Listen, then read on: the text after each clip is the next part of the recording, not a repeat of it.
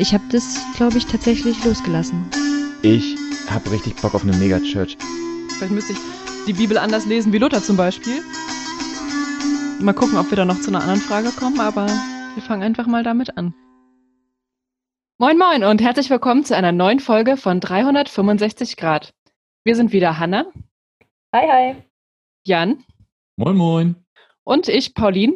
Und wir begrüßen euch heute ganz herzlich, aber nicht nur wir, denn auch bei uns ist heute Jason Querner vom GJW aus Elstal. Genau, herzlich willkommen, schön, dass du mit da bist.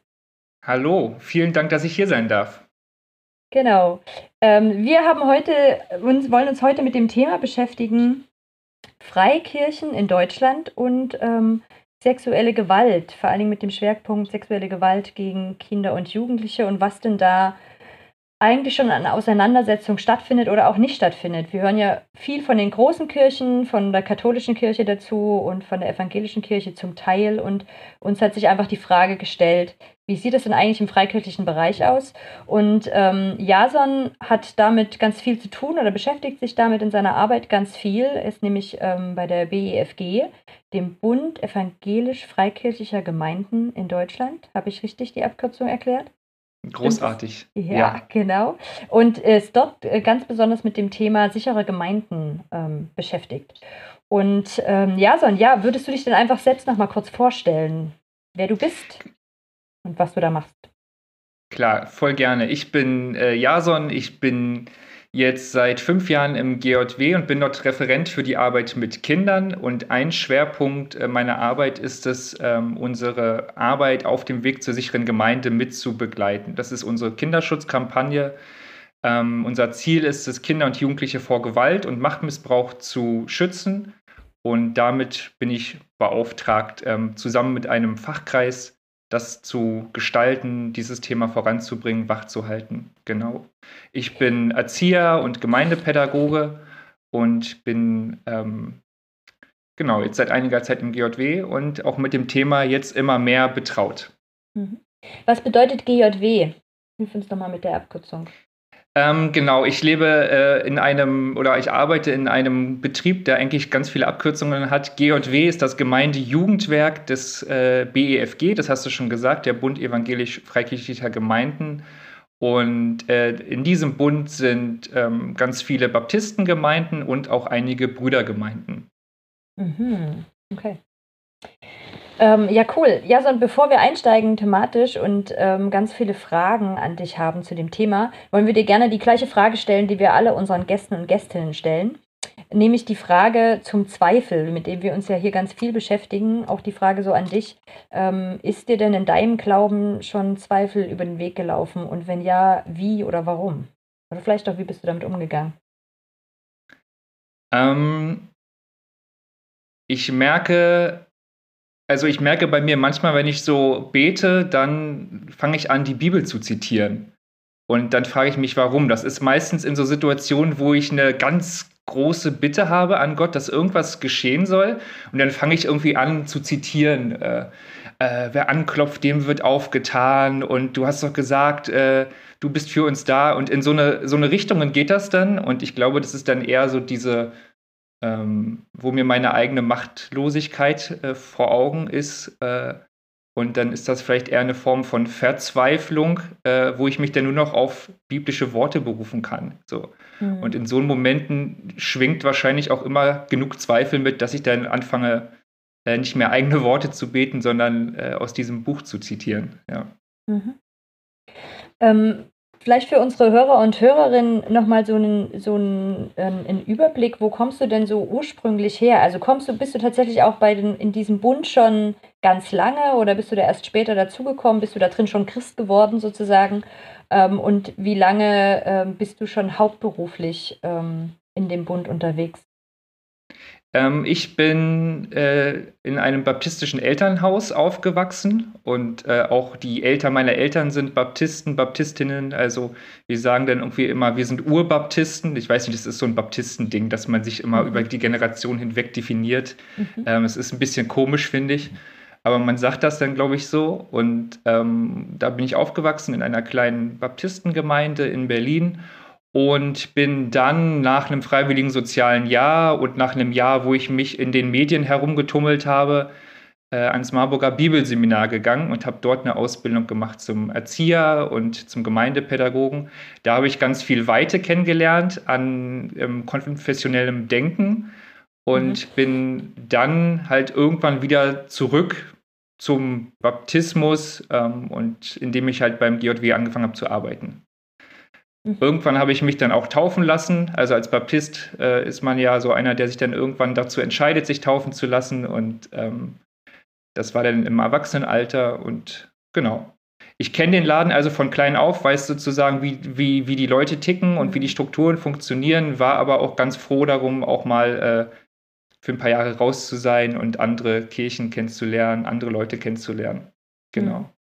Und bist du gleich mit dem Thema sichere Gemeinde da eingestiegen oder ähm, war dein, dein Weg erstmal ein anderer? Ähm, das Thema sichere Gemeinde, also diese Kinderschutzkampagne, das hat unser äh, Gemeindejugendwerk schon sehr lange auf dem Schirm. Also wir haben damit 2008 angefangen mhm. ähm, zu werben. Das war damals ein totales Novum und eine totale Neuheit. Also ähm, 2010 waren so diese großen Missbrauchsskandale öffentlich geworden von der katholischen Kirche und wir waren da ein bisschen vorher dran. Da gab es noch null Sensibilität in den Medien und auch in, in den Gemeinden für das Thema und da hatten aber ähm, einige wenige das sehr auf dem Herzen, auch aus einer teilweise eigenen Betroffenheit. Und deswegen ist dieses Thema schon im GJW sehr lange sehr verankert, auch durch diesen ähm, Fachkreis sichere Gemeinde und der wurde mir als Jobbezeichnung so zugeteilt. Also, da, dass ich den mhm. begleiten soll, dass ich mit denen zusammen äh, Dinge entwickeln soll. Und ich hatte eigentlich ja in meiner Ausbildung so ein bisschen Kontakt zu dem Thema, aber nicht wirklich. Und ich bin da eher so ein bisschen reingeraten, habe es mir nicht ausgesucht.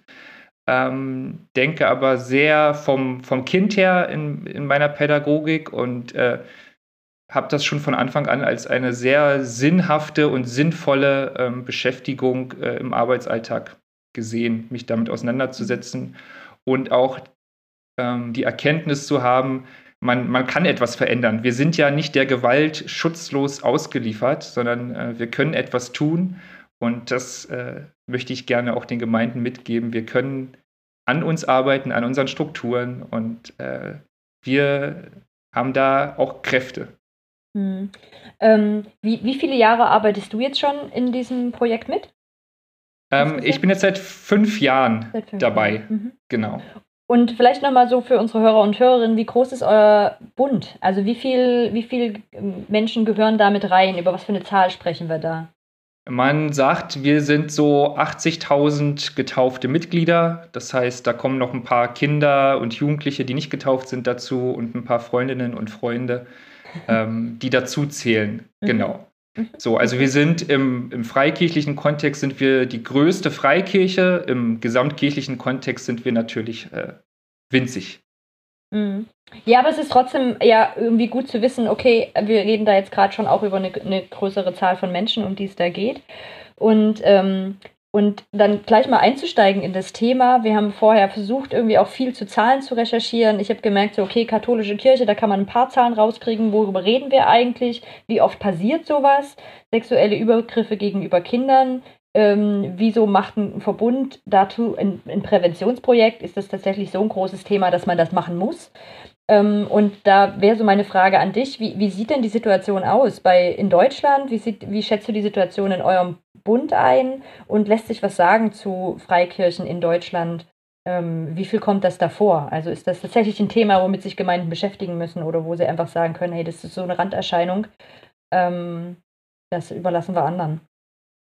Also es ist ein Thema, womit sich Gemeinden auf jeden Fall beschäftigen sollten, finde ich. Ähm, das Thema tritt in der ganzen Gesellschaft auf.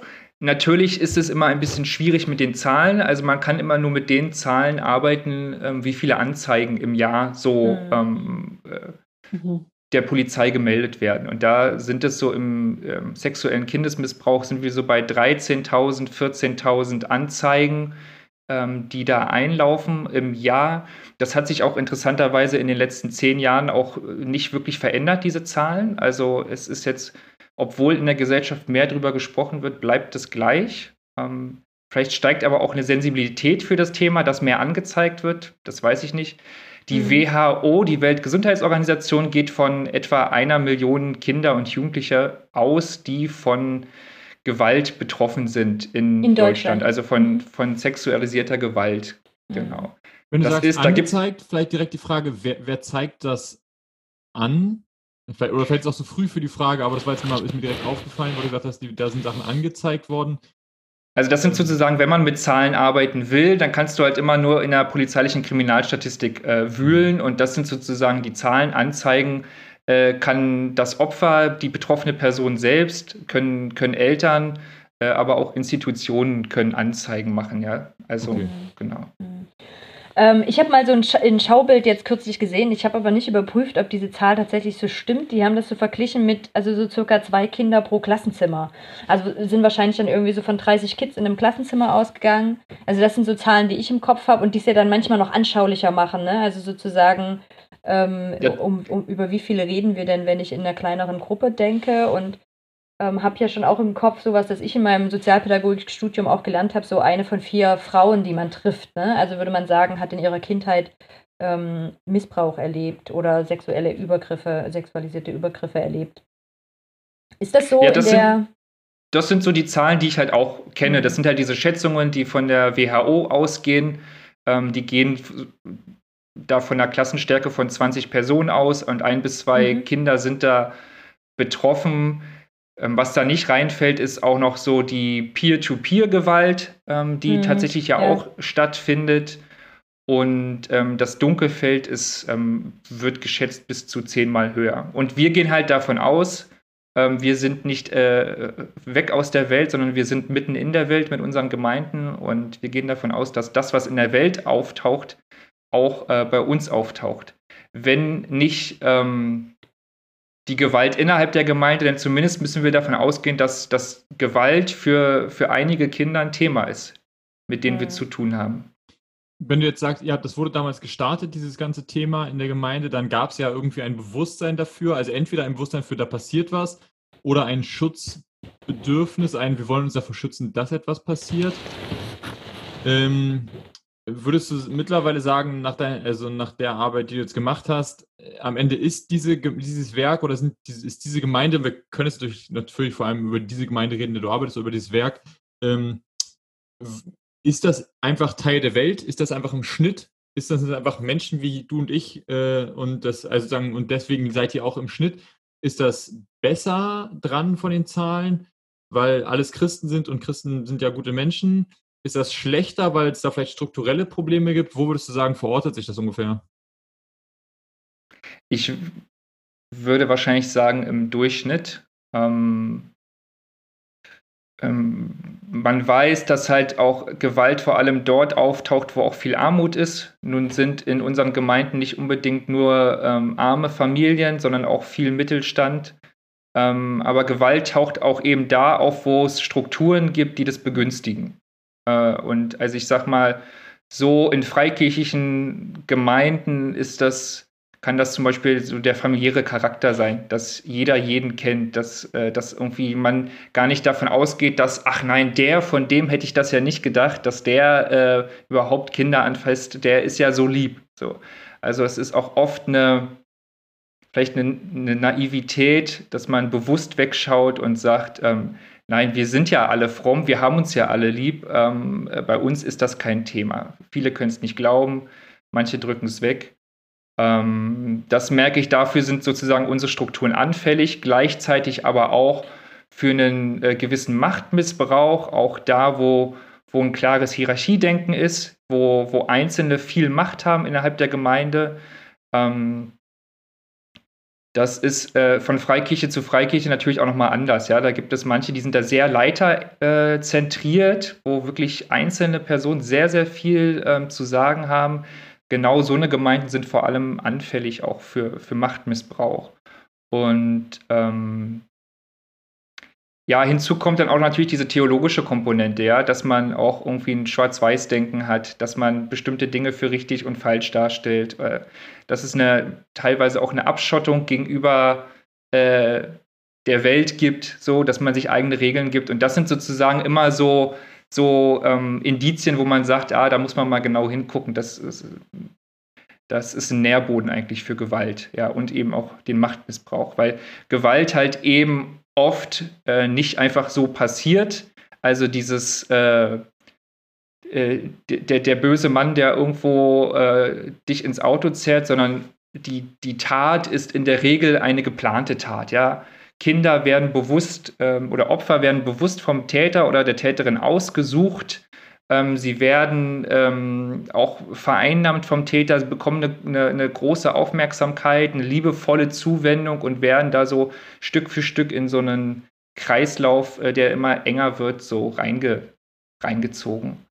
Ähm, es, ist, es ist ein geplantes Verbrechen. Die Kinder werden bewusst ausgesucht. Ähm, Täterinnen und Täter testen ihre Grenzen, also die Grenzen der Kinder äh, und gucken, wer kann gut äh, Nein sagen, wer nicht. Und eben die Kinder, die werden oft äh, missbraucht, die, die nicht so gut für ihre Grenzen einstehen können.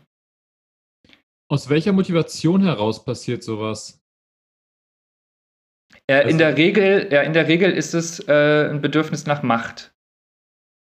Also es ist, es ist eigentlich selten ähm, der Fall, dass das eine, eine, Pädophilie ist, sondern es in der Regel hat es was mit Strukturen und mit Macht zu tun und mit Machtausübung über äh, eine andere Person.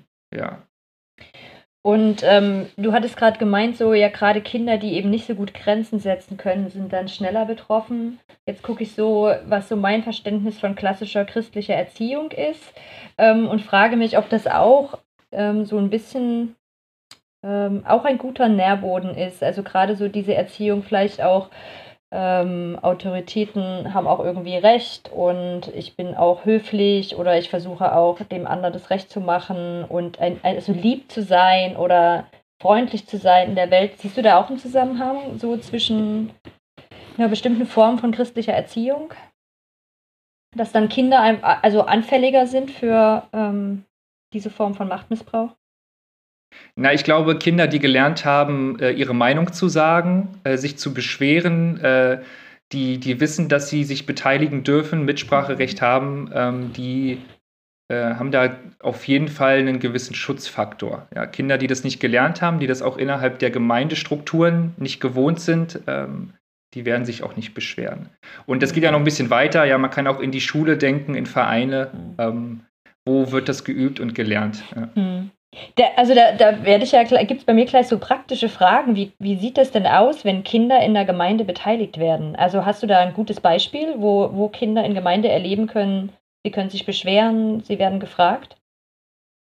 Na, es ist auf jeden Fall ähm, wichtig, mit Kindern über ihre Rechte zu sprechen, über also die Kinderrechte. Mhm. Ähm, das zu, zu thematisieren. Ähm, es ist auch wichtig, äh, ihnen Ansprechpersonen zu geben und immer wieder regelmäßig zu sagen, wenn euch hier was nicht gefällt, dann dürft ihr das ähm, äh, sagen. Manche arbeiten mit so einer Art äh, anonymen Briefkasten oder sowas. Mhm. Ähm, da muss man den aber auch regelmäßig lernen und das regelmäßig thematisieren. Man kann das auch immer wieder regelmäßig ähm, so zum Thema machen. Ne? Was gefällt euch hier äh, im Kindergottesdienst, in der Gemeinde? Mhm was muss anders, ja? Und äh, in Entscheidungen sie betreffend, äh, sie einzubeziehen. Das ist, glaube ich, eine, eine, eine wichtige Haltung, hm. die man da einnehmen kann. Hm. Ähm, von welcher Altersgruppe sprechen wir gerade, wenn du von Kindern und Jugendlichen sprichst? Ähm, wer ist gemeint? Ist das so 0 bis 14 Jahre? Ich, also ich weiß, dass gerade die ganzen Statistiken sich da immer wieder sehr streiten. Wovon sprechen wir? Von bis 14 Jahre, bis 17 Jahre, bis wohin gilt das? Ja, ich glaube, vom Gesetz, wenn man von Kindern spricht, spricht man von 0 bis 17. Mhm, okay. Also das heißt so, wenn wir jetzt gerade, und dann gibt es, also das ist eine Frage, die hat mich nur im, im Vorhinein beschäftigt, weil ich bin ja bei, äh, genau in, in eurem Verbund sozusagen in der Anlaufstelle gegen sexuelle Gewalt. Das ist ähm, eine Stelle, wo Menschen sich beschweren können. Also wo genau das gegeben wird, dass neutrale Personen eine Beschwerde aufnehmen, wenn ihnen sexuelle Gewalt ähm, geschehen ist innerhalb dieses Verbundes. Und, ähm, und wir hatten die Erfahrung, dass das eigentlich ursprünglich gedacht war für Kinder und Jugendliche, also wenn das in, in einem minderjährigen Alter passiert ist und haben dann aber erlebt, dass die Menschen, die sich bei uns erstmal gemeldet haben, Menschen sind, denen das im Erwachsenenalter passiert ist. Habt ihr auch dazu, macht ihr dazu irgendwie was oder ähm, gibt es da Zahlen, Ideen, also einfach um es mal so gestriffen zu haben als Thema, auch wenn es nicht ganz der Hauptfokus heute ist?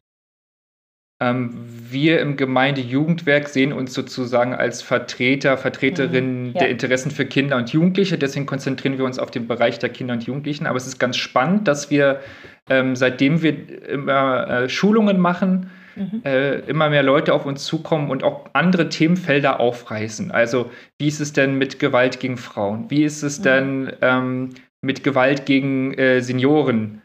Wie ist es denn eigentlich äh, mit Menschen mit Behinderungen? Wer kümmert sich denn um die? Und dann kommen welche vom Arbeitsschutz und sagen, ähm, was ist denn eigentlich mit, äh, mit offenen Steckdosen? Also das ist ja auch eine Verletzungsgefahr. Also es ist ganz interessant, wenn man anfängt, über das Thema Gewalt und äh, den Schutz von Kindern und Jugendlichen zu reden, äh, wird man grundsätzlich sensibilisiert. Mhm. Man wird grundsätzlich viel... Ähm, offener für diese Themen und denkt dann auf einmal an Gruppen, an die wir erstmal gar nicht denken, wo wir aber toll finden, wenn es auch da Leute gibt, die sagen, ja, ich setze mich für den Schutz von äh, älteren Menschen ein. Ja. Hm. Und äh, wie müssen wir uns denn eure Arbeit vorstellen? Wie viele Gemeinden gehören da insgesamt dazu in Deutschland?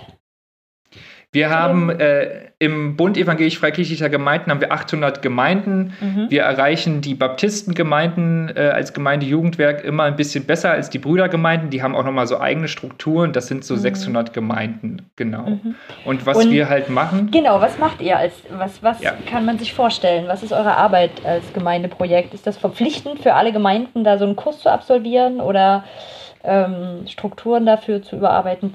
Wie sieht es aus?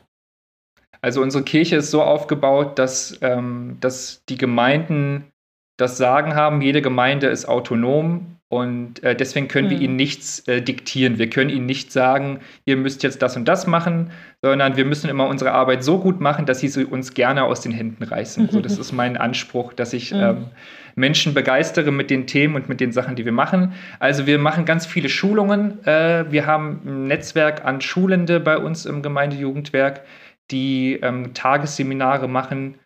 Ähm, ich habe jetzt nochmal geguckt, wir machen etwa so 30 Schulungen im Jahr mit etwa so 30 Personen jeweils. Ähm, das ist sozusagen den, der Rahmen, den wir so in, in einem Jahr auf jeden Fall abdecken. Und jedes Jahr kommen halt immer ein paar mehr Leute dazu. Wir haben ähm, neben den Schulungen einen Verhaltenskodex für uns im Gemeindejugendwerk entwickelt. Ähm, den empfehlen wir den Gemeinden. Das sind einfach Regeln, die ähm, das Miteinander regeln, ja, die, die einer gewissen Haltung dienen und äh, wir haben die Erfahrung gemacht oder auch der in, insgesamt im Kinderschutz wurde die Erfahrung gemacht, dass das sehr hilfreich ist. So, und dann empfehlen wir auch immer, das erweiterte Führungszeugnis einzusehen. Das sind so die drei wichtigsten Sachen, wo wir sagen, äh, wenn man das macht, Schulungen, Kodex und äh, Führungszeugnis, dann ist man so auf so einem minimalen Level, womit man schon mal gut arbeiten kann. Mhm. Jetzt ja das Spannende, du hast vorhin, als du über, über die Motivation geredet hast, gesagt, da geht es eigentlich darum, dass Menschen Macht ausüben wollen. Ähm, und jetzt auf der präventiven Seite äh, hast du, hatte ich das Gefühl, das war sehr, wie sagt man, ähm, äh, die Symptome behandelnd. Äh, sozusagen. Also man, man findet die Leute entweder dadurch, dass man Pädophile zum Beispiel durch äh, die Führungszeugnisse zum Beispiel äh, schon sehr grob, sagen wir mal, erwischt, das ist ja so ein bisschen der Sinn dieser weiteren Führungszeugnisse. Oder man schult die Leute, sodass die eben eine Aufmerksamkeit haben, dass wenn sie sehen, dass was passiert, dass man, dass sie reagieren ähm, oder sich Fragen stellen oder es thematisieren und so. Arbeitet ihr auch sagen wir mal, äh, über das Thema dann Macht mit Gemeinden? Weil ich sage mal so, das war ja schon ein wichtiger Faktor gerade, ist aber wahrscheinlich ein viel größeres Thema, oder? Na, auf jeden Fall äh, sind die Schulungen das, wo wir sagen, das ist das Wichtigste. Also wir würden gerne, dass ähm, möglichst viele Personen diese Schulungen besuchen, weil man in den Schulungen äh, ins Gespräch kommt, verschiedene Perspektiven einnimmt und wir neben den Formen der Gewalt natürlich auch über Macht sprechen und sagen, dass ähm, die Täterstrategie meistens eine, eine Strategie des Machtmissbrauches ist. Den, den erklären wir den Leuten und dadurch werden sie sensibel und ich sag mal zumindest erstmal ein bisschen sprachfähig. So, das ist das, was wir auch auf jeden Fall immer empfehlen würden. Das erweiterte Führungszeugnis ist uns vom Gesetzgeber her ähm, auferlegt, dass wir das machen müssen als Träger der freien Jugendhilfe.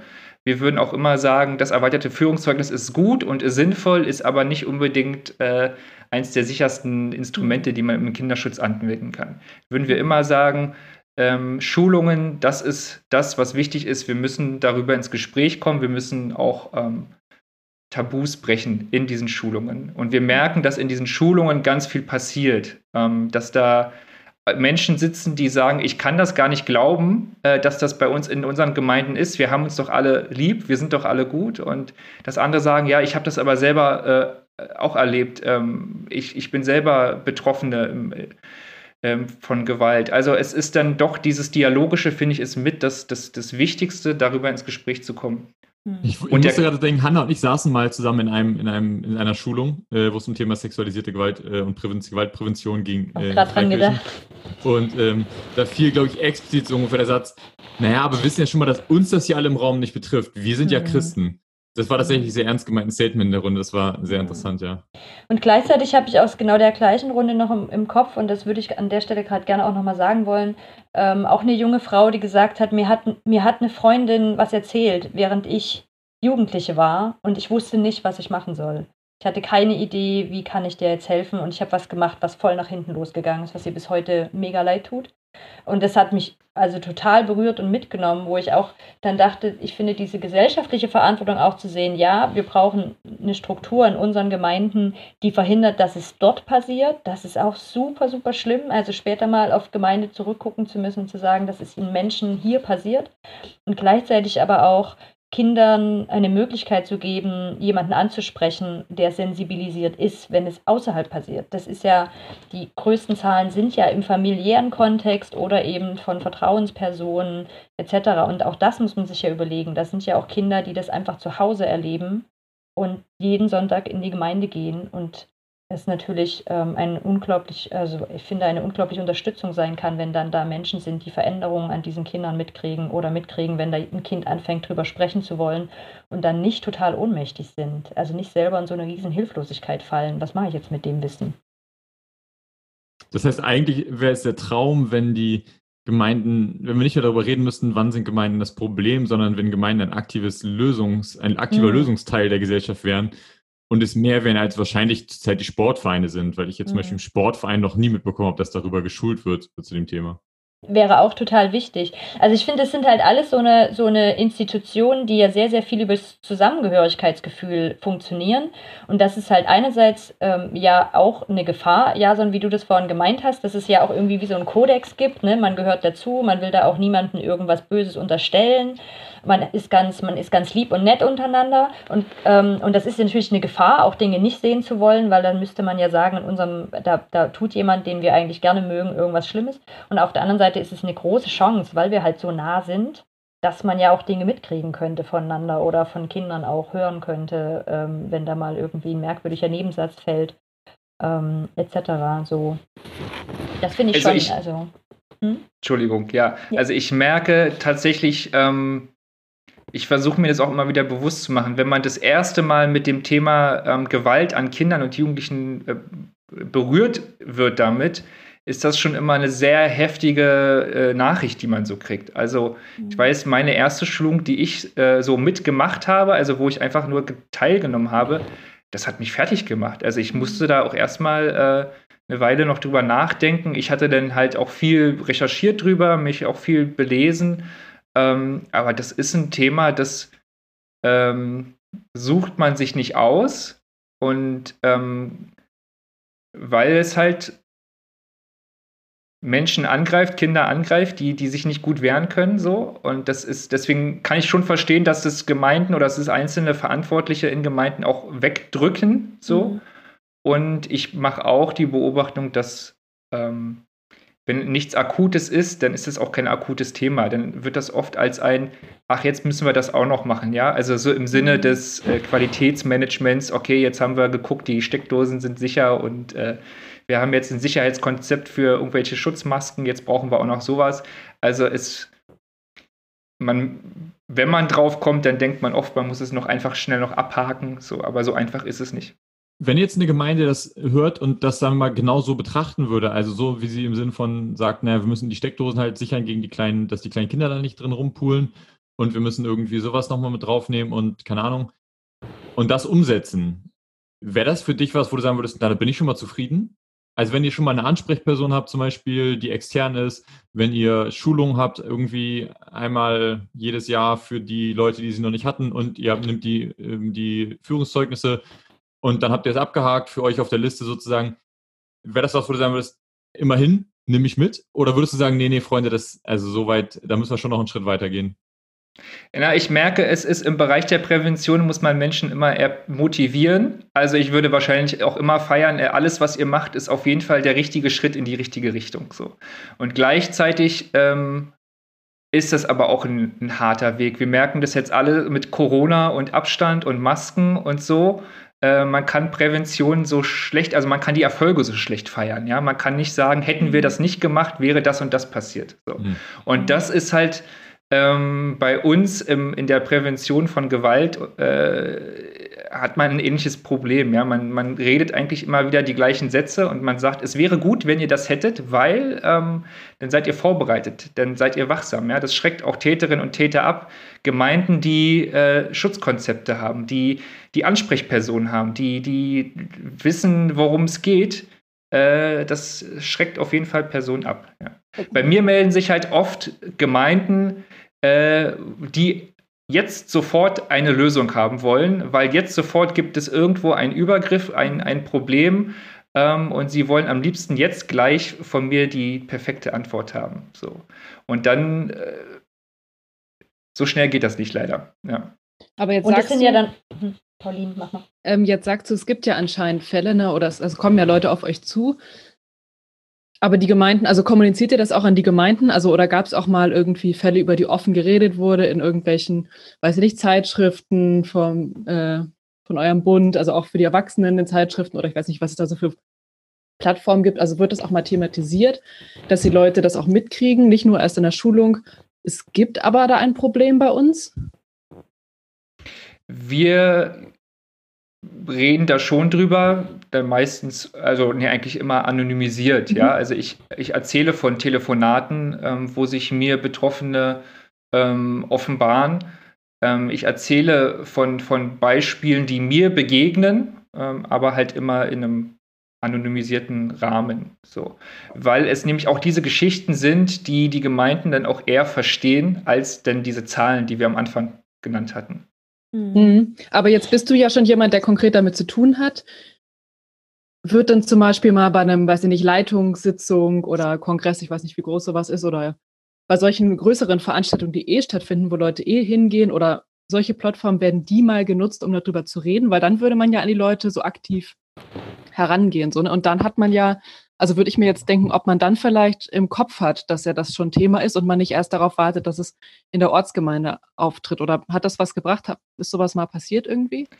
Wir sind da schon sehr präsent, würde ich sagen. Ähm, wir haben einmal im Jahr so unser Kirchenparlament, mhm. Bundesratstagung nennen wir das. Da kommen Vertreterinnen und Vertreter aus allen Gemeinden. Also idealerweise sind nie 100 Prozent alle Gemeinden vertreten, aber die kommen da und die entscheiden dann zusammen als Kirchenparlament über bestimmte Dinge. Mhm. Ähm, da platzieren wir schon Themen. Ja? Wir setzen uns ein für Mindeststandards wir haben bei uns Mindeststandard im Gemeindejugendwerk. Wir sagen, bei uns darf nur mitarbeiten, wer bestimmte Kriterien erfüllt. Ja. Man muss nicht nur pädagogisch geeignet sein, sondern man hat auch gefälligst unsere ähm, Kinderschutzstandards einzuhalten. Mhm.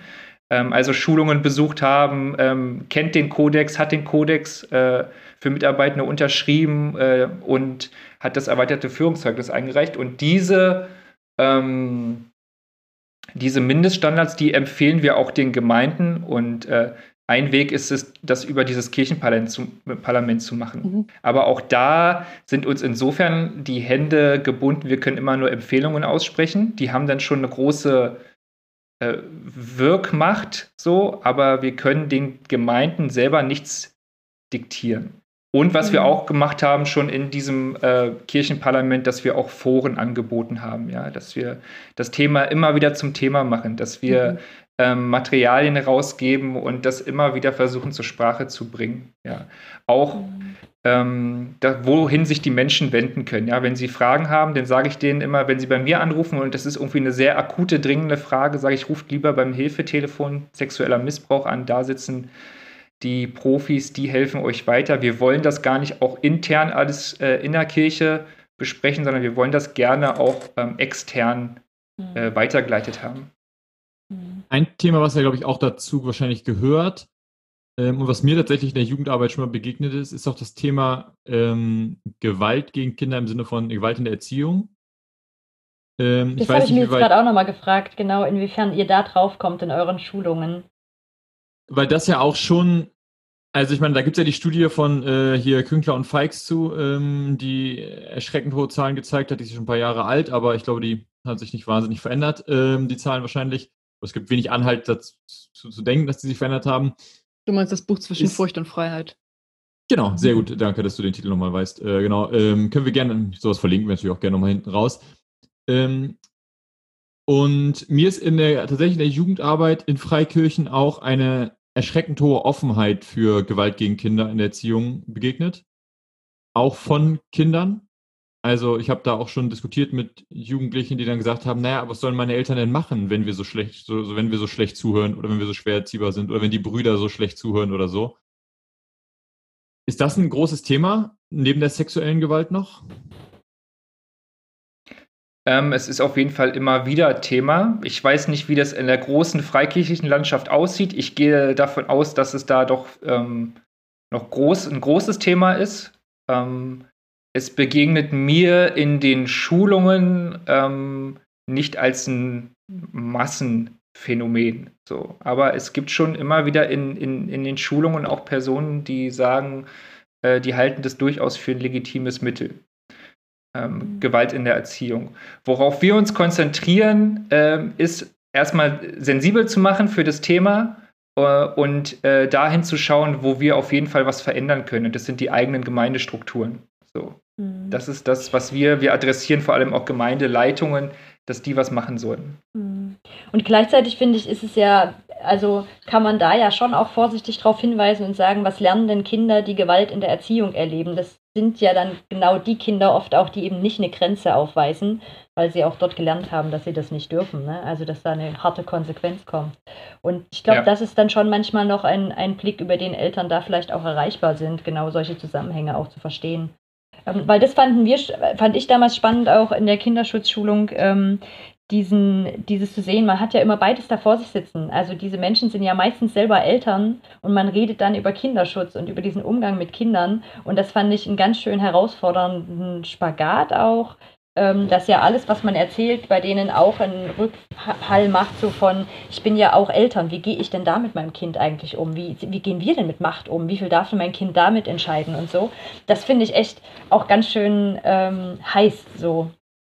Ja, ja äh, definitiv. Also sowieso ähm, die, die, die Rollenkonflikte, die da innerhalb mhm. einer Schulung auch deutlich werden, das ist schon interessant. Also, weil die Eltern oder viele Eltern sagen natürlich, sie wollen gerne, wenn sie ihre Kinder auf Freizeiten schicken, einen maximalen Schutz für, die, für ihre Kinder haben auf unseren Freizeiten. Ja, das, das äh, Schutzkonzept hat sicher zu sein, ja, und zwar absolut sicher. Ähm, und gleichzeitig sagen dann Mitarbeiter auf der anderen Seite, ja, aber es muss auch irgendwie umsetzbar sein, es muss praktikabel sein, ja, wie viel mhm. Diskussion wir haben, was wir machen und was wir aber nicht machen und so. Und da merken wir, dieses ganze Thema Kinderschutz ist auch voll im Spannungsfeld. Also, dass äh, manche sagen, es muss praktikabel sein, andere sagen, äh, es muss absolut sicher sein. Und dann gibt es noch wiederum andere, die sagen, ich kann es gar nicht glauben oder ich will es gar nicht glauben, das ist kein Thema bei uns. Und dann gibt es wieder Gemeindeleitungen, die nach außen hin auch gut dastehen wollen und sagen, äh, das ist im Sinne der Außenwirkung wichtig. Also da wird schon ganz schön viel gezerrt an dem Thema. Und dann hat es natürlich auch die Betroffenen. Und ich finde, die Stimme der Betroffenen, ähm, die ist zu leise. Wir müssen mhm. auch immer wieder auf Personen hören, die da eine eigene Betroffenheit haben.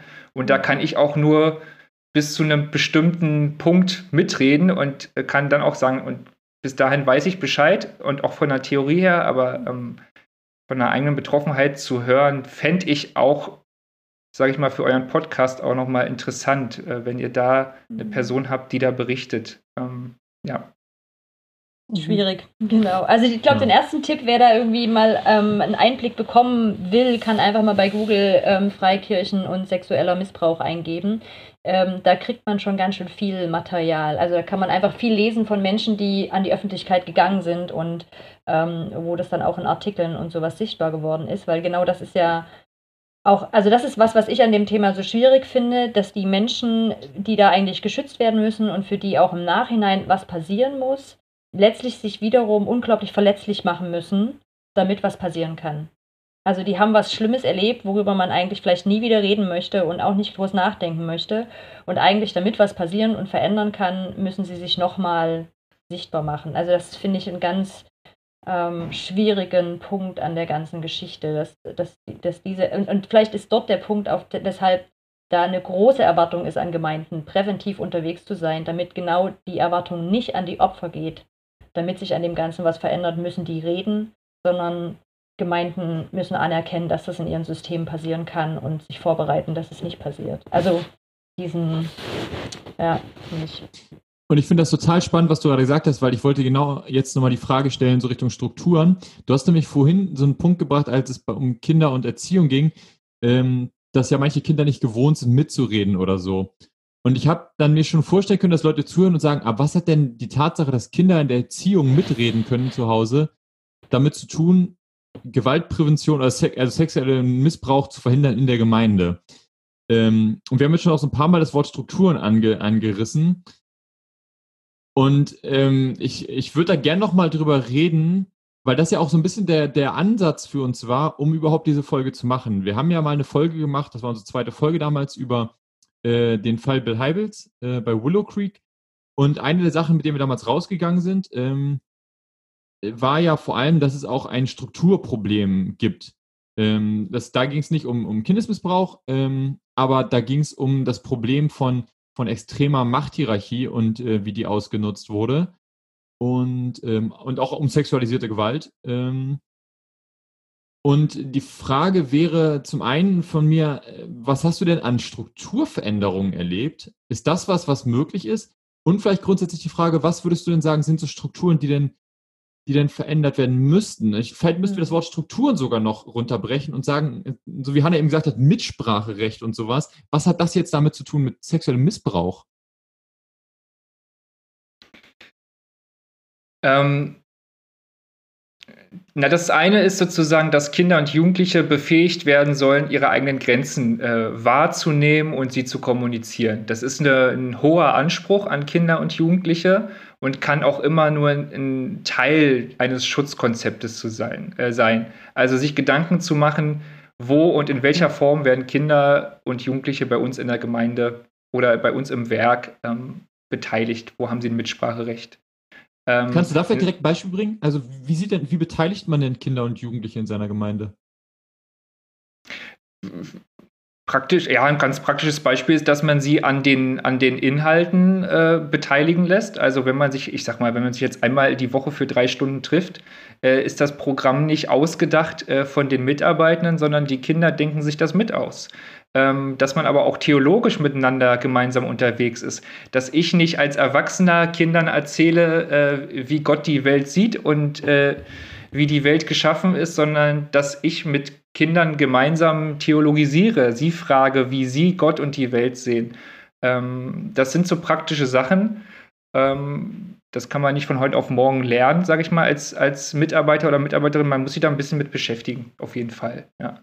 Aber so wie ich das wahrnehme, ist das oft, zumindest in den Gemeinden unseres Bundes, nicht das Problem. Da sind ganz viele tolle, fitte Mitarbeitende, die da sehr auf Augenhöhe der Kinder denken und sehr von den Kindern her denken, ähm, sondern eher nochmal auf der Gemeindeleitungsebene, ähm, dass man Mhm. da nochmal mehr Menschen gewinnen muss und sagen muss, ja, neben all den anderen Themen, die ihr auf äh, dem Schirm habt, Finanzen, Haus und Hof, äh, Stuhlpolsterfarbe und sonstiges, äh, denkt bitte auch an die Kinder und Jugendlichen und wie sie geschützt werden können. Und das hast du gerade schon angesprochen. Also, ähm, wie ist wo haben wir blinde Flecke bei uns, ja? Haben wir ähm, Strukturen, die das begünstigen? Haben wir eine, eine Machtkonzentration? Ähm, Kannst du da direkt, ich weiß, das ist jetzt doof, dass ich mal direkt reinhake. Ja, mach das. Aber äh, weil du Machtkonzentration, Strukturelemente, ich glaube, wir müssen das konkreter machen, damit die Leute äh, wissen, dass das was ist, was bei, also was bei ihnen in der Gemeinde stattfindet gerade. Also zu verstehen, was heißt denn Machtkonzentration in einer Freikirche? Machtkonzentration in der Freikirche heißt, dass, ähm, dass der Gemeindeleiter, die Gemeindeleiterin äh, viel zu sagen hat. Ähm, dass, dass eine Mitarbeiterin, ein Mitarbeiter im Kindergottesdienst alleine mit den Kindern unterwegs ist ähm, und äh, klar sagt, wo, wo es lang geht. Ja? Wir würden immer begrüßen mehrere Erwachsene auf mehrere Kinder. Das ist oft gar nicht so einfach machbar, weil irgendwie man immer auf der Suche ist nach Leuten, die mitarbeiten. Aber wir würden sagen, immer das Mehraugenprinzip. Wir, wir geben uns gegenseitig Feedback, ja, also eine Feedback-Kultur auch unter den Mitarbeitern einzuüben, ähm, wo Fehler nicht als ähm, Fehler menschlichen Handelns gesehen werden, sondern äh, Fehler innerhalb des, des Systems, ja, also ähm, wo habe ich was übersehen, weil ich einfach alleine bin und mit, mit fünf, sechs Kindern einfach überfordert bin. Ich weiß von Gemeinden, die jetzt ihre Gemeindehäuser neu bauen, renovieren, die gucken, dass sie die Türen so gestalten, dass da überall Fenster drin sind.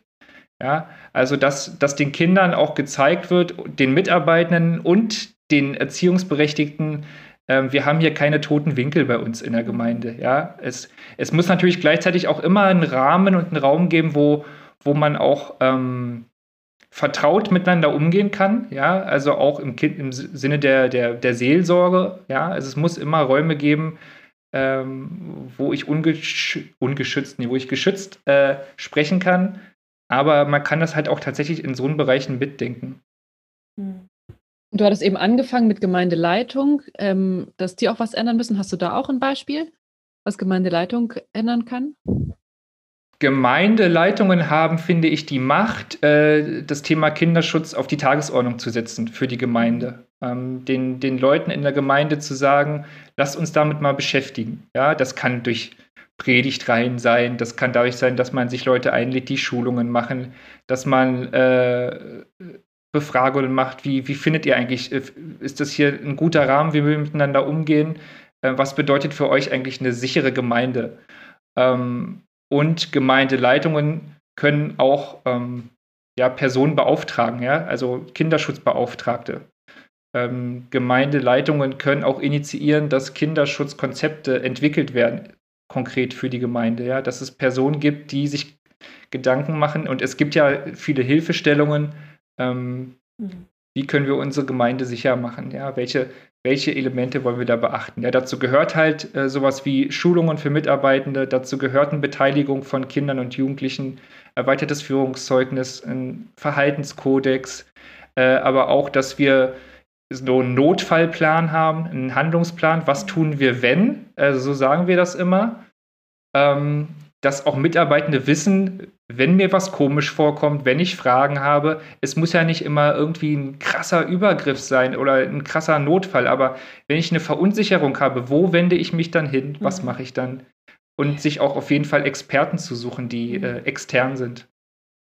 Das habe ich jetzt gerade nochmal gedacht, auch mit dieser Kinderschutzperson. Ähm, da denkt man ja immer, man muss da sonst wen holen, aber da gibt es ja sehr gute Schulungen dazu. Ne? Also jede Kita muss ja jemanden haben, die mit diesem Thema Ahnung hat und theoretisch kann sich auch jede Gemeinde dafür jemanden, also in der Gemeinde jemanden dafür ernennen und dieser Person diese Schulung verpassen.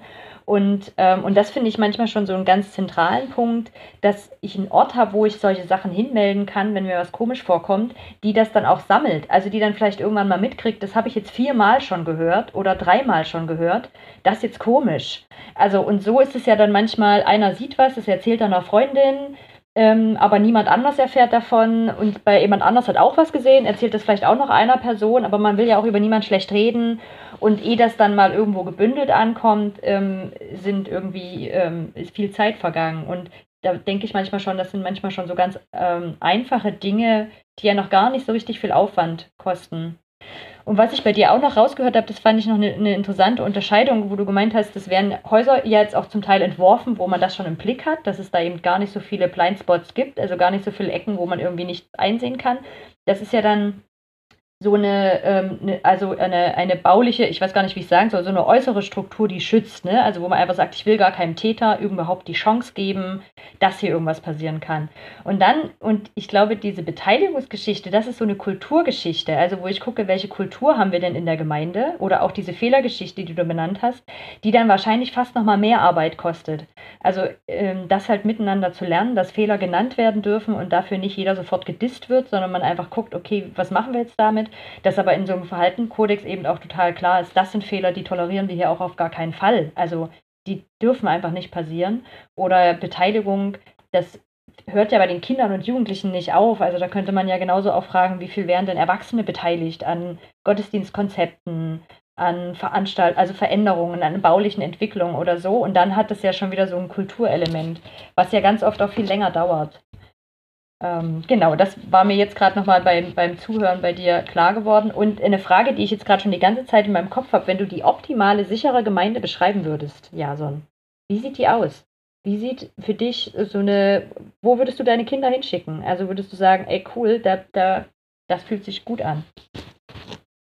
Ähm, die Frage würde ich gerne ein bisschen an euch zurückspielen. Ähm, also was wäre für euch eine sichere Gemeinde? Also was macht es für euch aus?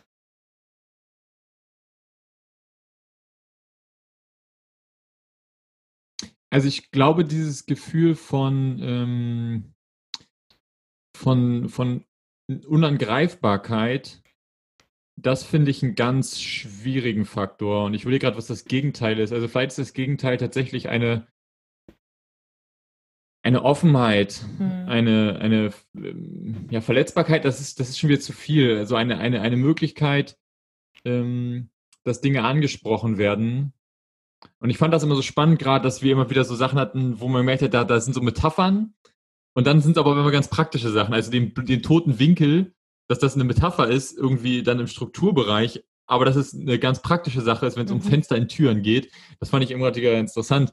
Ähm, und ich glaube, dass es so spannend ist, dass, sagen wir mal, wenn ich darüber hinausgehe, über das, was, sagen wir mal, so über diese Basics, so Schutzkonzepte grundsätzlich zu haben. Also ich finde es toll, wenn eine Gemeinde, in der ich meine Kinder schicke oder in die ich mit meinen Kindern gehe oder wie auch immer, wenn ich weiß, die haben da jemanden, die machen da Schulung zu, das finde ich toll.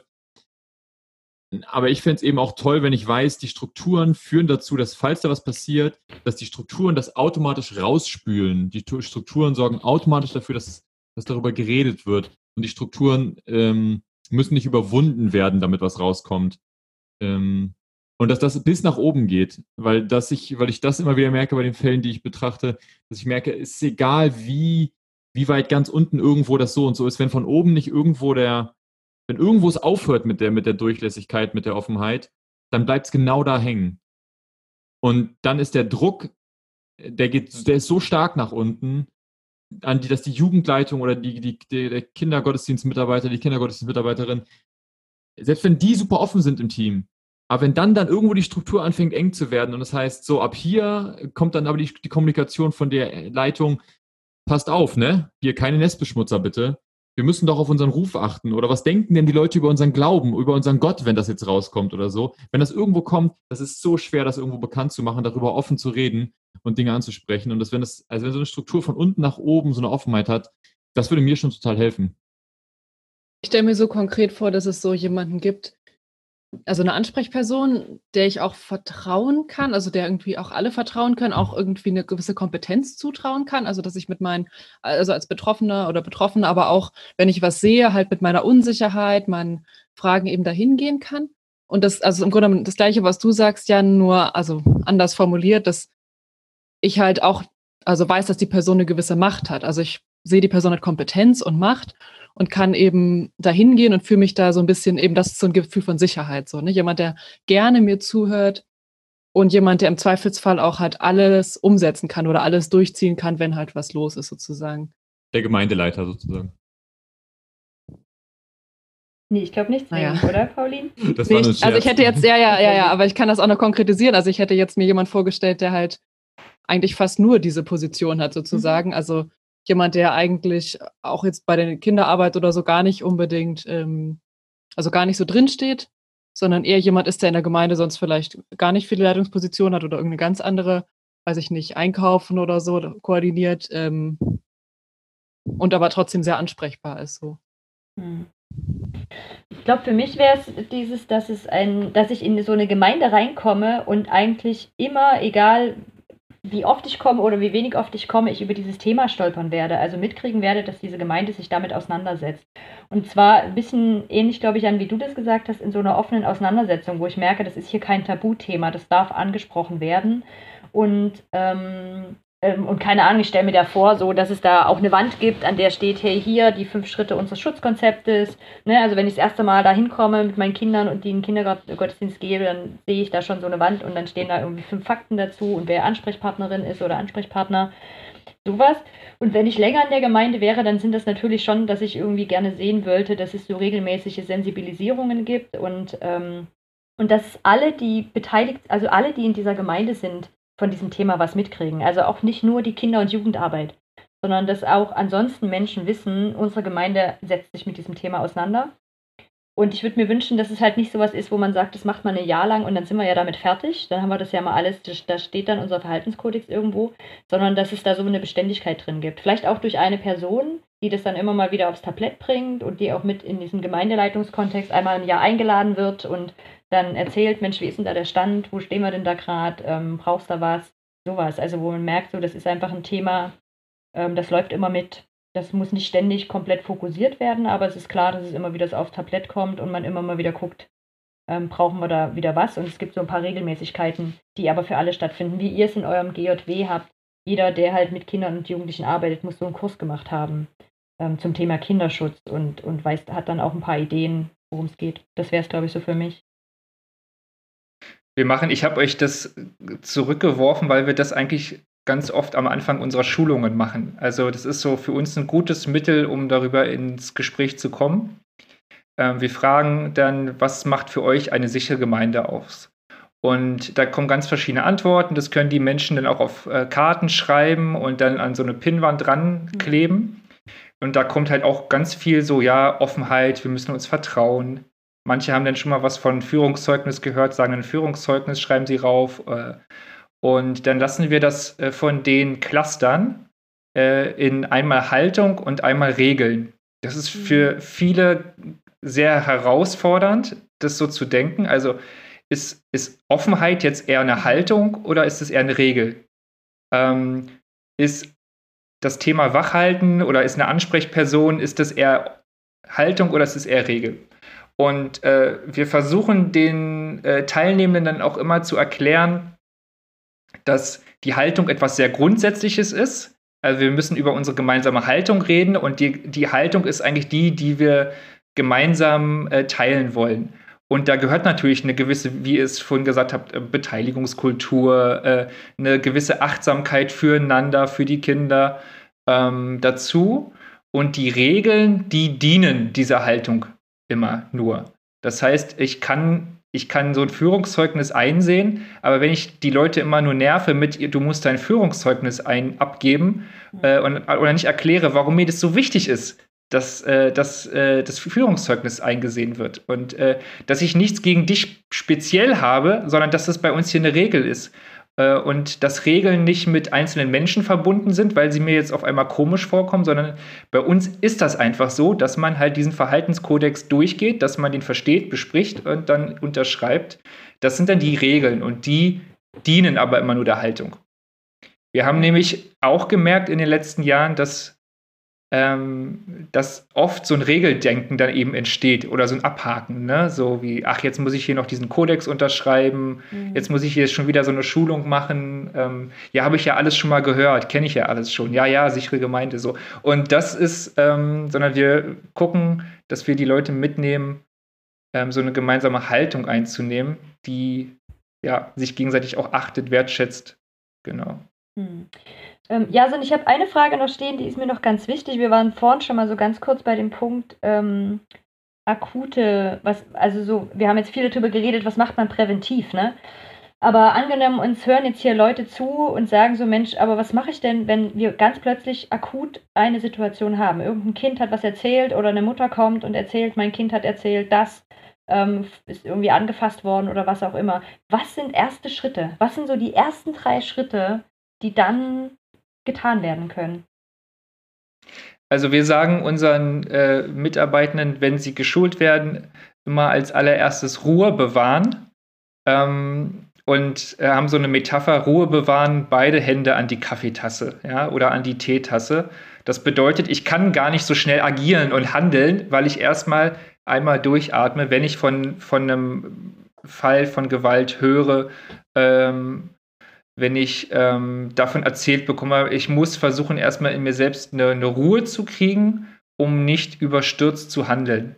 Ähm, das ist oft ähm, oft eine Reaktion, wenn man irgendwie ganz emotional ist, dass man sehr überstürzt handelt. Und wir sagen, nee, versuch einmal durchzuatmen. Und das fühlt sich für dich sehr, sehr, sehr lange an, aber es ist gar nicht so lange, dieser Moment, der, der beide Hände an die, an die Kaffeetasse. Und ähm, dann guck, gibt es bei euch eine Vertrauensperson, bei euch im Kontext? Hast du Ansprechpersonen, wo du sagst, ähm, denen kann ich vertrauen, die haben Erfahrung, dann sprich die auf jeden Fall an. Andernfalls empfehlen wir immer die Telefonnummer des Hilfetelefons sexueller Missbrauch. Das ist die 0800 2255 530. Ähm, da sitzen Expertinnen und Experten, äh, die ausgebildet sind im, äh, in, in diesen ganzen Interventionsprozessen äh, und die sind da erreichbar und ansprechbar. Man kann da anonym anrufen, also in einem richtigen Krisenfall man kann aber auch anrufen, wenn man einfach eine Frage hat. Also ich habe da selber schon ein paar Mal angerufen, weil ich da irgendwie eine Frage hatte, eine Verunsicherung. Und die, äh, die helfen einem sehr gut, erste Schritte zu gehen. Mhm. Was sind klassische Stolperfallen von Gemeinden im Umgang mit sexuellen Übergriffen? Also ich habe so dieses, ähm, ich habe ja über meine Arbeit manchmal auch damit zu tun und ähm, da ist manchmal so die Erfahrung, dann passiert was, da ist ganz viel Aufregung und es wird ganz viel bearbeitet. Und wenn man dann drüber nachdenkt, müsste man jetzt eigentlich langfristig was tun, dann ist immer so, ah, naja, eigentlich so schlimm war es jetzt gar nicht und dann verpufft das alles so. Und aber vor allen Dingen gerade, wenn wirklich akut, also Fälle vorgefallen sind, was sind so Gefahrenstellen für Gemeinden? Wo tappt man schnell rein? Weißt du, also was ich meine? Ja, es gibt, äh, also ich würde sagen, wenn es akut ist, ähm, gibt es die Falle, dass man in so einen Überaktionismus äh, fällt ähm, und jetzt äh, alles ganz, ganz groß an die Glocke hängt, weil man eine Transparenz unbedingt schaffen mhm. will und dabei mhm. aber auch bestimmte, ähm, also es gibt ja auch ein bestimmtes, be bestimmtes Recht, auch selber irgendwie geschützt zu bleiben. Also als betroffene Person äh, will man vielleicht auch selber entscheiden, äh, wer von was weiß. Äh, und auch die Täterin oder der Täter hat noch gewisse Rechte, ähm, äh, nicht öffentlich an den Pranger gestellt zu werden. Also so ein Überaktionismus ist, ist ein Problem, aber auch ein Verschleppen. Also dieses unter den Teppich kehren. Mhm. So, das regeln wir jetzt hier zu dritt und dann machen wir das und jetzt müsst ihr euch aber auch mal verzeihen. Äh, das kommt auch nicht wieder vor und äh, Person XY arbeitet aber trotzdem weiter. Ne? So, mhm. Das ist dann, ähm, das ist dann nochmal eine, noch mal eine neue Traumatisierung äh, für, für Betroffene und Angehörige. Und in dem weiteren Prozess, oh ja. Mhm. Nee, mach mal weiter. Im weiteren Prozess äh, empfehlen wir immer äh, eine institutionelle Aufarbeitung. Also, dass Gemeinden, äh, die bei sich Gewalt erlebt haben, sich Hilfe von außen holen. Das ist normal, dass man das nicht alleine schafft und dass man auch blinde Flecken hat. Ähm, und es ist immer gut, externe Leute zu haben, die unparteiisch sind, die da Prozesse managen und das kann man auch über dieses äh, Hilfetelefon äh, bekommen, so eine Hilfe. Mhm. Ich fand es gerade ganz interessant. Ich habe im Vorhinein nochmal mit einem ähm, Kollegen gesprochen, der ganz lange ähm, mit Jungen gearbeitet hat, die ähm, sexuelle Gewalt erlebt haben. Und ich wusste im Hinterkopf noch, dass der durchaus auch mal Freikirchen da dabei hatte, aber es ist jetzt gar nicht der Ausrichtung, es ist halt einfach nur in dieser Arbeit mit vorgekommen. Und dann habe ich ihn eben auch nochmal gefragt, was sind denn das seine Erfahrungen gewesen? Und das war nochmal so interessant, dass vom Außen genau diese zwei Punkte genannt wurden von ihm, dass er gemeint hat, einmal, dass Gemeinden sich so schwer damit tun, das nach außen zu bringen. Also so viel diese Idee, wir klären das hier so intern und so unter uns. Also wo du meinst, so hier zu dritt, da sprechen wir da jetzt mal drüber. Und diesen zweiten Faktor genau auch, dieses Vergebungsding. Also wo, wo er dann auch so eine Geschichte erzählt hatte, wo zwei Jungs betroffen waren, die da eine ganz große Verwirrung gekommen sind, weil sie eigentlich von ihm und seinem Team gehört haben, so, nee, wir gucken uns das jetzt an, ihr dürft es benennen, Vergebung kann irgendwann kommen, aber muss nicht jetzt kommen und von der Gemeinde sehr, sehr klar die Anforderung war, so und jetzt öffentlich vorne vor allen, sprecht ihr da nochmal Vergebung aus und dann ist jetzt auch fertig. So, und das, ähm, da habe ich gedacht, so, das sind wahrscheinlich zwei so klassische Punkte, die auch eher in unseren christlichen Kreisen vorkommen, weil das ja so ein hoher Wert einfach auch ist, ne? Also ähm, anderen irgendwie nichts Böses, nichts Böses über andere zu sprechen und niemanden anzuschwärzen und auf der anderen Seite aber eben auch schnell zu vergeben. Und ähm, ich glaube, das nochmal, also fand ich gerade gut, dass du das auch nochmal so mit drinne hattest, zu sagen, so, nee, und auch diese andere Institution damit zu beauftragen, das ähm, zu bearbeiten, finde ich auch ein ganz ähm, wichtigen Punkt. Ja, es ist halt oft, dass, dass Gemeinden irgendwie so, wir sind doch hier eine heilige Welt, ne? So, mhm. und das, äh, mhm. äh, wir wollen Frieden herstellen ähm, und äh, so. Aber man kann, äh, was auch immer wieder vorkommt, ist, dass man es halt auch sowohl den Betroffenen äh, als auch den Täterinnen und Tätern irgendwie recht machen will. Ja, also dass man irgendwie sagt, ähm, ja gut, wir müssen hier was tun, weil was passiert ist. Aber ganz ausschließen wollen wir ja eine Person auch nicht, äh, die da übergriffig mhm. war. Ähm, denn ähm, wenn Kirche sie ausschließt, wer nimmt sie denn dann noch? Ne? Und das ist aber gerade für Betroffene, für Angehörige eine Retraumatisierung. Und man weiß auch immer nicht, ähm, gibt es vielleicht auch andere Betroffene im, im, in der Gemeinde, die, die sich noch nicht da irgendwie dazu geäußert haben, die dazu ähm, noch nicht Stellung genommen haben. Und für die ist das natürlich auch ein Signal, dass, dass sich hier nicht konsequent äh, für die Betroffenen eingesetzt wird, ja. Mhm. Und ähm, wir würden immer sagen, im Zweifel für den Kinderschutz, also im Zweifel immer für die Kinder, äh, für mhm. die Betroffenen. Ähm, auch wenn das bedeutet, dass man äh, Menschen nicht nur von bestimmten Mitarbeitsformen ausschließt, sondern auch ähm, ein Signal sagt, auch raus ähm, aus der Gemeinde ja, um da ein klares Zeichen zu setzen. Ja, und also das finde ich sogar ganz wichtig, weil der Umkehrschluss ist ansonsten, dass diese Menschen, die betroffen sind, rausgehen werden. Weil es, also das geht nicht, dem, dem Täter, der Täterin immer noch permanent zu begegnen. Und ich glaube, wenn das klar wird, und das ist nämlich das Schlimme für Menschen in christlichen Kontexten, dass wenn die diese sexuellen Übergriffe anzeigen, dann heißt es für sie meistens auch ein Verlust von Gemeinschaft. Also das heißt meistens auch, dass sie am Schluss auch das, was ihnen da ganz wertvoll ist, diese Zugehörigkeit aufgeben müssen. Und ich glaube, wenn Gemeinden das bewusst wird, dass sie damit Betroffenen die Möglichkeit geben, in dem Schutz dieser Gemeinschaft bleiben zu können, dann macht es das vielleicht, also das macht es dann nochmal deutlicher, warum das einfach auch ein, ein, wichtiger Schritt ist, ähm, das zu tun. Und das ist ja auch, also diese, dieses Thema, was du gerade angesprochen hast, dieses ähm, Ansprechbarkeit zeigen für weitere Opfer ähm, und ein Zeichen setzen für andere Opfer ähm, ist ja auch wieder ein Aspekt von der Frage, welche Kultur wird bei uns gelebt.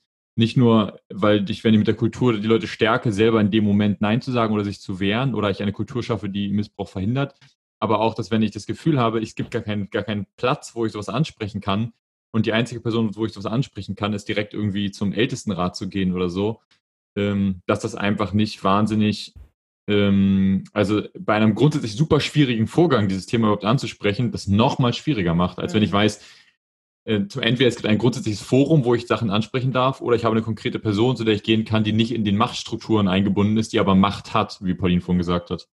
Mhm. Ich habe mich jetzt die ganze Zeit nochmal gefragt, wenn uns jetzt Menschen zuhören, äh, wir sprechen die ganze Zeit von sexueller Gewalt ohne einmal benannt zu haben, wovon sprechen wir eigentlich. Und ich, also ich finde es total schwierig, weil das ist natürlich auch irgendwie gleich ein bisschen Triggeralarm für so Menschen, die uns zuhören. Ähm, auf der anderen Seite frage ich mich, ist es nicht auch gut, das mal zu benennen und zu sagen, so worüber sprechen wir denn eigentlich? Ab wann ist etwas sexuelle Gewalt gegenüber Kindern und Jugendlichen? Ähm, um eben auch nicht diesen rosaroten Elefanten zu haben. Und dann denken sich manche, es ist eigentlich erst die Vergewaltigung und alles davor ist gar keine sexuelle Gewalt und andere haben schon ganz andere Ideen.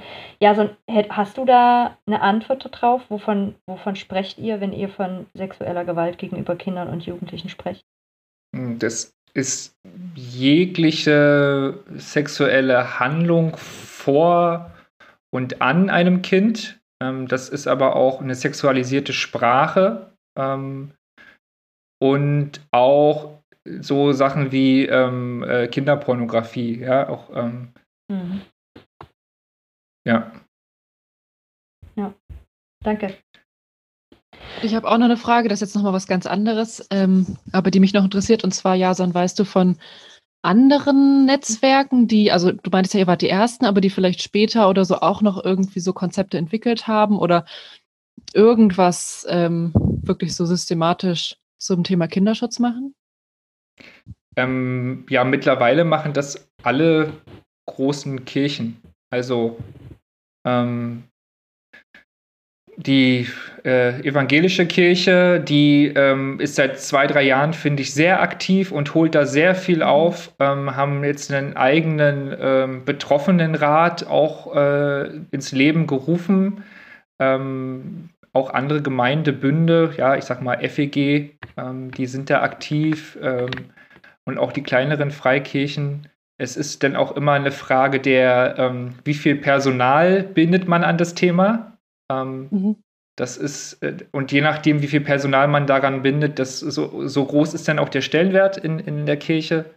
Äh, und katholische Kirche ist natürlich auch in den, äh, in den einzelnen Regionen ähm, da schon mit am Thema dran, auf jeden Fall, genau. Ich glaube, wo es halt am, am Freikirchen, die am anfälligsten sind äh, für Gewalt, sind halt die, die in keinen Kirchenstrukturen, in Bünden organisiert sind. Also die, die Mhm. Freien, die, ähm, Mhm. die oder die in sehr, sehr kleinen Bünden sind. Ich glaube, da ist es sehr schwierig, weil das halt eben auch immer eine Ressourcenfrage ist, sich um so ein Thema zu kümmern. Das wäre jetzt auch meine Frage gewesen. Was macht A, die Kirche, die einfach alleine ist und zu keinem Verbund gehört? Was macht die äh, Kirche, wo eben so zwei, drei Gemeinden irgendwie so ein kleiner Verbund sind?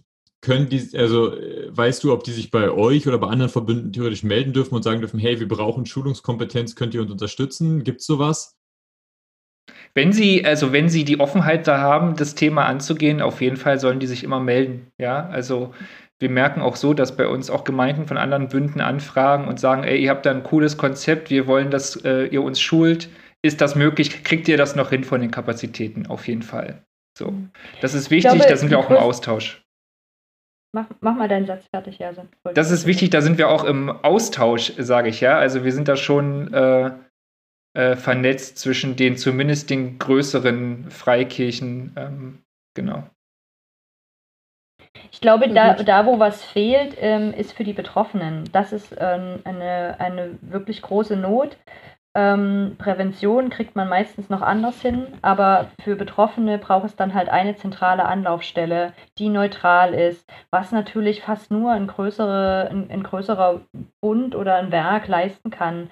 Bis hin dann noch weiter zu gucken, evangelische Kirche, katholische Kirche haben dann eben auch Fonds, wo Menschen auch Anerkennungsleistungen bekommen. Und ähm, also so mal gesagt, das ist der Hauptgrund, warum Betroffene irgendwann später dann noch drüber reden. Also das ist ja, die Dunkelziffer ist ja auch so hoch, weil es eben häufig überhaupt gar nicht gemeldet wird, wenn es tatsächlich passiert, sondern viele, viele Jahre nach Therapie, nach Aufarbeitung der Betroffenen kommt und dann, dann ist es einfach für oft für den Heilungsprozess ein ganz wichtiger Punkt, das an irgendeiner Stelle nochmal benennen zu können und sagen zu können, das ist mir passiert und dafür auch eine Art Anerkennungsleistung zu bekommen. Und das finde ich im Moment wirklich noch eine große Not, dass das nicht möglich ist, weil die Verbünde meistens zu klein sind. Und es freut mich sehr, Jason, zu hören, dass es da so viel Vernetzung gibt, weil das wäre ja die Hoffnung, dass sich da vielleicht irgendwann auch in dieser Vernetzung was, also Gruppen zusammentun können und damit irgendwie auch eine Größe schaffen, in der man das ähm, eventuell mobilisieren kann oder schaffen kann. Auf jeden Fall. Ich, aber auch sehr, ja, sag ich. Auf jeden Fall, ich finde auf jeden Fall auch, was das Thema Aufarbeitung, also die institutionelle Aufarbeitung angeht, ähm, merken wir selber bei uns, äh, da fehlt uns noch so ein bisschen das Initial. Also wir, wir, wir wissen noch nicht so richtig, wie wir es wie wir es angehen können. Ja? Wir sagen den Menschen immer wieder, äh, meldet euch bei der Telefonnummer vom Hilfetelefon, ruft dort an. Ähm, wir, wir, brauchen, wir brauchen sozusagen eure Geschichten. Ja? Und die Geschichten, die wir hören, ähm, die machen uns schon deutlich, das ist ein sehr, sehr langer Weg für Betroffene. Und wenn du von Therapien sprichst, dann sind das Therapien, die äh, in den meisten Fällen selbst bezahlt werden müssen. Also da äh, ist dann auch von einer Arbeitsunfähigkeit auch oft der, der Fall. Und äh, das geht wirklich sehr, sehr sehr lange. Viele können damit gar nicht abschließen. Und da sind dann auch Forderungen nach so einem Opferfonds ähm, mhm. auch gerechtfertigt, auf jeden Fall. Voll. Ja. Absolut. Ja, ja. Ich wollte gerade nochmal sagen, aus, meiner, aus meinem Erleben mittlerweile, sowohl in meiner eigenen Biografie, ähm, aber auch durch meine Arbeit im, im christlichen, freikirchlichen Kontext, nehme ich immer wieder wahr, dass die Gemeinden, die in größeren Verbünden sind, die in älteren Verbünden sind, ähm, wo mehr Zeit in Strukturen gegangen sind, äh, die mehr Bürokratie auch haben, dass dort ähm, die einzelne supercharismatische Überperson seltener vorkommt als in kleineren Gemeinden, in kleineren Gemeindenetzwerken mit teils sehr großen Einzelgemeinden, ähm, die, die schnell wachsen, die, ähm, die über solche, die über, sagen wir, über so eine starke Fokussierung laufen. Und ähm, dass äh, deswegen ich es immer wieder, also es ist kein Zufall, dass der Fall, über den wir auf das Thema gekommen sind, eben in einer Gemeinde passiert ist, in einer großen Gemeinde mit einem, die nicht sich irgendwo anders unterordnen muss, sondern wo eine Person super stark charismatisch im Vordergrund steht. Und ähm, falls ihr in einer Gemeinde seid, äh, wo ihr merkt, das trifft doch alles auf uns zu, fragt doch mal nach, haben wir da ein Konzept? Sprecht das Thema gerne mal bei an bei eurer Gemeindeleitung. Äh, schreibt äh, der entsprechenden Stelle, schreibt Jason vielleicht nochmal. Vielleicht können wir da auch nochmal irgendwie eine, eine professionelle E-Mail-Adresse irgendwie reinnehmen oder sowas oder eine Ansprechstelle, wenn man eben sagt, oh ja, wir würden da gerne mal irgendwie nochmal eine Schulung bei uns machen oder so. Weil, also, jedes, alles ist besser als nichts. Und da würde ich auch, also ich habe ein bisschen bei Verbünden geguckt, ähm, was es da gibt und auch gerade bei euch, GJW, ihr habt ja auch super Material auf eurer Seite. Also da, da ähm, seid ihr ja auch sehr freigiebig. Da das Hand, ich glaube, ein Handbuch habe ich gesehen und dann einfach auch so Vorlagen und so. Also das würde ich genauso sagen. Wenn ihr merkt, so Menschen in unserer Gemeinde ist da vielleicht noch wenig los, ich würde da gerne mehr machen, dann ähm, recherchiert da auch mal und zieht euch die Sachen raus und ähm, fangt an, euch das mal durchzulesen und zu gucken. Ja. Ja, wir sind an sich mit unseren Fragen ähm, soweit, glaube ich, am Ende, soweit ich das übersehen kann. Ähm, ja, so, gibt es noch Sachen, gibt es noch was, wo du sagst, das würde ich gerne noch loswerden oder noch mitgeben oder das ist, liegt mir noch total am Herzen? Wobei, wartet, bevor wir die letzte Frage haben, ich hätte noch eine vorher, die hatte ich nämlich auch die ganze Zeit schon. Ja, so, ich wollte gerne noch wissen, was macht es denn eigentlich mit dir, dass du jetzt seit fünf Jahren diese Arbeit machst? Hat sich das verändert? Hm, also ich habe mich lange in der Rolle desjenigen gesehen, dass ich von den vielen Leuten, die um mich herum waren und das Thema geschult haben und auf dem Herzen haben, äh, immer ganz viel gelernt habe äh, und selber die so die Haltung hatte, oh, ich weiß ja gar nicht, ich, ich kenne mich ja gar nicht aus, ja, sondern äh, frag lieber die anderen. Mhm. Ähm, mit der Zeit merke ich, dass ich da viel äh, Zeit rein investiert habe und äh, da auch zunehmend äh, glaube, dass ich da ein bisschen was drüber weiß. Ähm, und äh, ich merke halt, je länger ich mich damit beschäftige, ähm, es ist äh, Handlungsspielraum. Wir können was tun. So, also mhm. es ist tatsächlich, wir können äh, unsere Strukturen angehen, wir können hinterfragen, wo wir blinde Flecken haben. Und ich finde, das macht mir auch irgendwie Mut, ähm, dieses Thema anzugehen, weiterhin. Und ich habe aber auch ähm, einzelne Geschichten vor Augen, ja, von, von Kindern und Jugendlichen, die Übergriffe erlebt haben. Und ich habe auch Gespräche vor Augen ähm, mit Betroffenen, die nach Jahrzehnten nicht loslassen können, ähm, die, die sich dann bei mir auch ausheulen. Ähm, und ich ihnen sagen kann, ich kann dir auch nicht helfen. Und sie sagen, ja, danke, dass du ehrlich bist. Ja, du kannst mir auch nicht helfen, aber danke, dass du zuhörst. Und sowas berührt mich schon sehr äh, und lässt mich auch nicht kalt merke ich. Also das ist schon sehr intensiv auch für mich. Ja. Mhm. Wenn es sonst keine Fragen gibt, würde ich jetzt dann die Frage bringen, gibt es noch was, was du noch loswerden möchtest, was du noch sagen willst? Ich habe mir vorgenommen für das Jahr 2021, dass ich die Leute nerven will mit äh, den Schlagworten Mut, Hoffnung, Zuversicht. Ähm, ich glaube, das können wir alle gebrauchen in der Krise, in der wir stecken. Und ich glaube, das ist auch genau das Richtige für, für das Thema Kinderschutz. Ähm, ich will euch Mut machen, dass ihr das angeht bei euch in euren Gemeinden. Ähm, wie Jan schon gesagt hat, jeder Schritt ist ein richtiger Schritt. Ja, also wenn ihr stehen bleibt, möchte ich euch motivieren, geht ein paar Schritte weiter, äh, nach und nach, bleibt da dran an dem Thema. Und ich will euch Hoffnung geben, dass, dass ihr es schaffen könnt, als Gemeinde äh, da eine, eine, eine, gute Arbeit zu machen und äh, will euch da auch die Zuversicht geben. Ich glaube, das ist was, was wir alle gebrauchen können. Ähm, das kriegen wir hin, das schaffen wir. Wir müssen nur losgehen. Vielen Dank. Ja, schön, vielen Dank. Ja, ähm, danke, dass du dir die Zeit genommen hast, ähm, dass du auf die Fragen so ehrlich geantwortet hast. Und ähm, genau, wir wünschen dir alles Gute noch für deine Arbeit und dass das eine noch viel größere Breitenwirkung hat, als es das bisher sowieso schon hat. Ähm, Vielen genau. Dank, ja. Vielen Dank, dass Dankeschön. ich bei euch sein durfte und dass ihr euch auch diesem Thema widmet und euch äh, dieser schweren Kost auch äh, ja, annehmt. Vielen Dank. Ja, und danke dir für deine Arbeit, die du einfach machst in, in diesem also in den letzten fünf ja. Jahren oder in diesem Job. Also das ist, habe ich hohen Respekt vor, sich da auch so einem langfristigen Thema zu widmen, was man nie lösen wird. Genau. Ja, und dann verabschieden wir uns auch von unseren Hörern und Hörerinnen. Schön, dass ihr wieder dabei wart und ähm, bis zum nächsten Mal. Macht's gut.